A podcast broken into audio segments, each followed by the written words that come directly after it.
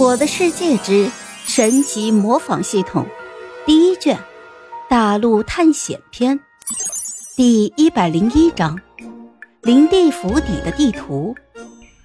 看到普凡离开，这流浪商人一咬牙，一跺脚，仿佛是下定了某种决心，就说道：“贵客，请问。”普凡不解，自己都已经不要他的东西了，为何还要阻拦自己？不过，普凡并没有感到生气，而是拉着木婉的手停了下来。怎么了？打算强买强卖了？哎，看来今日不拿出传家宝，是无法满足贵客了。哼，难道你还有什么宝物不成？普凡来了兴趣。木婉一直就站在普凡的身边不说话，因为这一切对他来说都十分的新鲜。所以他要把看到的一切都记下来。现在流浪商人已经只把注意力放在普凡的身上，并没有注意到木婉认真学习的表情。听到普凡的问题，流浪商人自豪地说：“嘿，那是当然，没有一点私藏的东西，我我怎么可能出来行走江湖啊？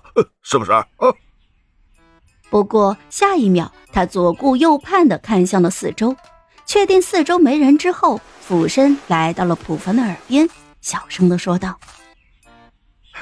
我这边有林地府邸的地图。”什么？普凡震惊了。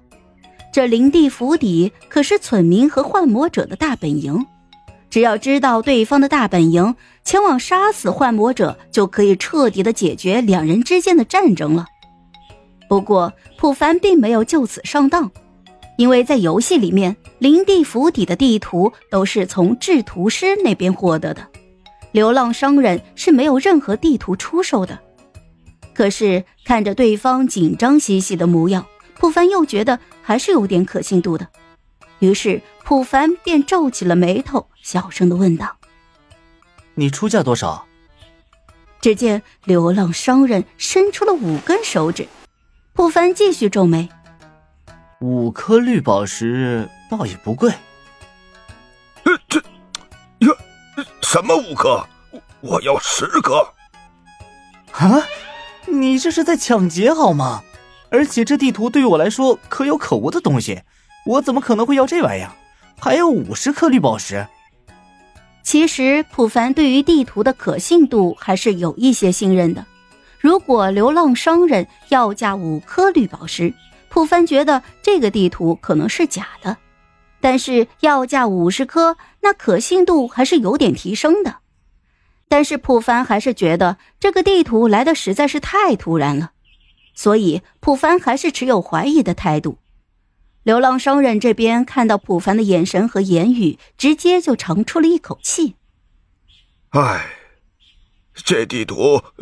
可是千辛万苦从一个名叫王德发制图师手中买过来的，哎呦，没想到居然砸手里了！呃，听到王德发这个名字，普凡赶忙就追问道：“你说你这个地图是从制图师的手中买来的，不是你自己到处乱逛，然后误打误撞遇到林地府邸，自己胡乱记下来的？”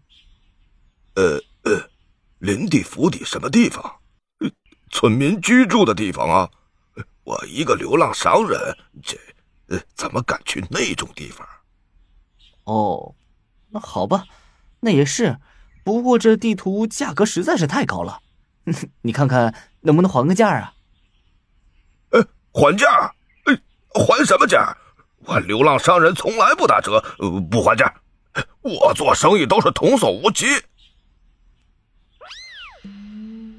流浪商人说的十分有底气，而普凡佯装十分相信的点了点头。